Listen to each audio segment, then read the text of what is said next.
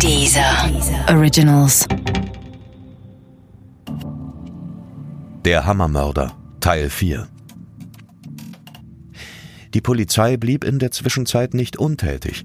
Die Kontrolle der Dienstpistolen näherte sich langsam ihrem Ende. Eine der letzten Einheiten, die kontrolliert wurden, war die der Hundestaffel von der Landespolizeidirektion in Stuttgart. Dort tat auch ein Polizist namens Norbert Pölke aus dem kleinen Ort Strümpfelbach seinen Dienst. Er und seine Ehefrau Ingeborg wollten sich mit Hilfe eines bescheidenen Lottogewinns von 36.000 D-Mark den großen Traum vom Eigenheim erfüllen. Doch Pölkes Vorstellungen waren kostspieliger als der Gewinn und sein Einkommen. Er gab mehr Geld aus, als hereinkam. Seine Frau, eine ehemalige Kripo-Beamtin, konnte nach der Geburt von zwei Jungen und einem Mädchen nicht zum Lebensunterhalt der Familie beitragen. Sie war in der Rolle der Mutter und Ehefrau gefangen. Ihr Mann wollte nicht, dass sie arbeiten ging. In seiner Vorstellung musste der Mann alleine für den Lebensunterhalt der Familie sorgen. Doch sein Polizistengehalt reichte nicht. Die Zinsen für den Bau des Eigenheims fraßen alle Ersparnisse auf. Zudem mussten ständig neue Dinge angeschafft werden. Das Geld hat dem Leben der Familie einen ganz klaren Impuls Richtung bürgerliche Bürgerlichkeit gegeben. In dem kleinen Dorf steht man ja ständig unter sozialer Kontrolle. Und da dann einen Schritt zurück machen zu müssen und zu sagen, ich habe kein Geld mehr, ich kann das nicht fertig bauen, ich kann meine Familie nicht mehr eigentlich so richtig ernähren, weil wir einfach über unsere Verhältnisse hinausgelebt haben, das ist sehr, sehr schwer. Und da gibt es dann die Frage, wie bewältigt man so ein Problem? Das übrigens viele Leute haben, die große Gewinne machen, auf die sie nicht vorbereitet sind, dass sie damit überhaupt nicht klarkommen. Und da gibt es Leute, die werden depressiv, da gibt es Leute, die schmeißen das Geld aus dem Fenster und machen weiter wie bisher. Wenn sie vorher auf dem Bau gearbeitet haben, arbeiten sie hinterher auch da. Und es gibt natürlich dann auch diese psychopathischen Fälle, die dann einfach durch kriminelle Handlungen versuchen, den Standard aufrechtzuerhalten. Im März 1984, rund sechs Wochen vor dem ersten Mord und dem Banküberfall auf unsere Filiale, starb die dreijährige Tochter der Pölkes an einem Gehirntumor.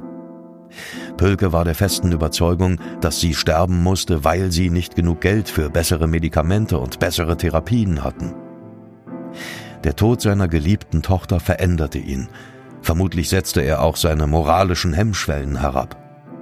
Seine Familie sollte nie wieder arm sein. Bernd Schadewald ist sich da sehr sicher. Soweit unsere Recherchen so ergeben haben, hat er sich schon große Vorwürfe gemacht. Vorwürfe dahingehend, dass er nicht in der Lage, finanziell in der Lage war, doch mehr dafür zu tun, für äh, die Gesundung seiner Tochter kein Geld gehabt zu haben. Und äh, also das alles hat ihn schon sehr aufgewühlt und hat sicherlich dazu beigetragen. Diese Selbstvorwürfe und Selbstzerfleischung, dass er vielleicht schuld daran gewesen sein könnte, indirekt natürlich. Und insofern denke ich mal, war das ausschlaggebend, ja. Wenn die Zinsen und Kredite wieder nicht bezahlt werden konnten, kam er wenige Tage später mit einem Geldbündel nach Hause, das er durch seine zusätzliche Arbeit bei einer Sicherheitsfirma verdient hätte, wie er seiner Frau erklärte. Ob sie ihm glaubte, ist heute nicht mehr zu klären. Fred Breinersdorfer vermutet eher, dass sie wusste, dass er der Hammermörder war. Ich glaube auch, dass sie das gewusst hat. Wir wissen aus vielen anderen ähnlichen Fällen, wo ein Partner in einer Beziehung kriminell wird und der andere das irgendwie ahnt. Hochdramatisch übrigens bei Kindesmissbrauch in der Familie, dass es da ganz bestimmte Schemata der Abschottung gibt. Dass der Partner einfach nichts davon wissen will, von den kriminellen Ausflügen auch. Das nicht registriert, verdrängt. Aber das geht halt auch nur bis zu einem gewissen Punkt. Und da das jetzt nicht nur einfache, das heißt immer einfache Banküberfälle waren, sondern brutale Morde, ist dann auch das moralische Element bei so einer Frau und das empathische Element, das ja der Psychopath in dem Fall nicht hat, aber seine Frau dann so enorm, dass sie dann ihn irgendwie mal hat auch ansprechen müssen drauf. Ist für mich eine Hypothese, die aber sehr schlüssig ist. Deswegen habe ich sie in meinem Buch und in meinem Film auch klar zugrunde gelegt.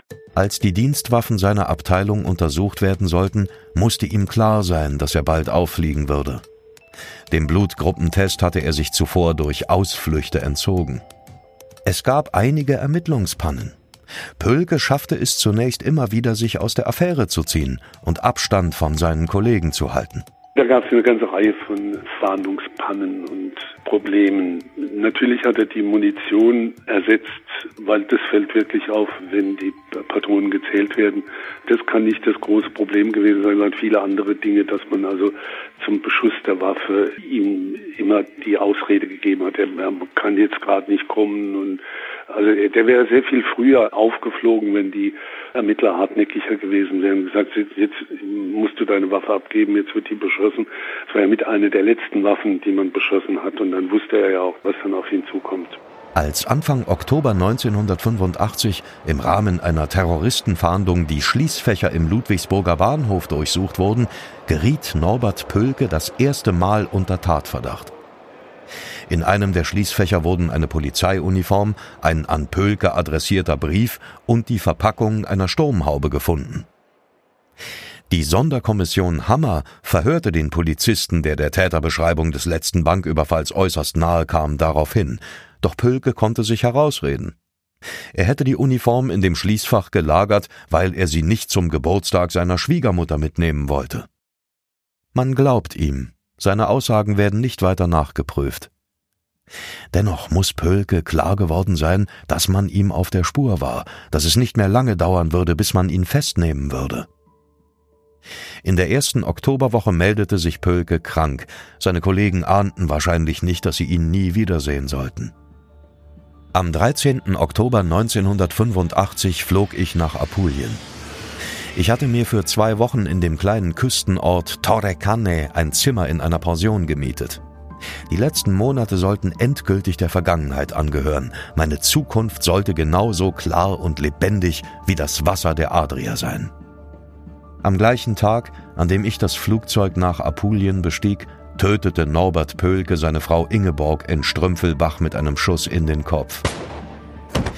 Vielleicht war sie hinter sein schreckliches Geheimnis gekommen und hatte ihn zur Rede gestellt. Vielleicht wollte er ihr auch die Schmach seiner Verhaftung ersparen.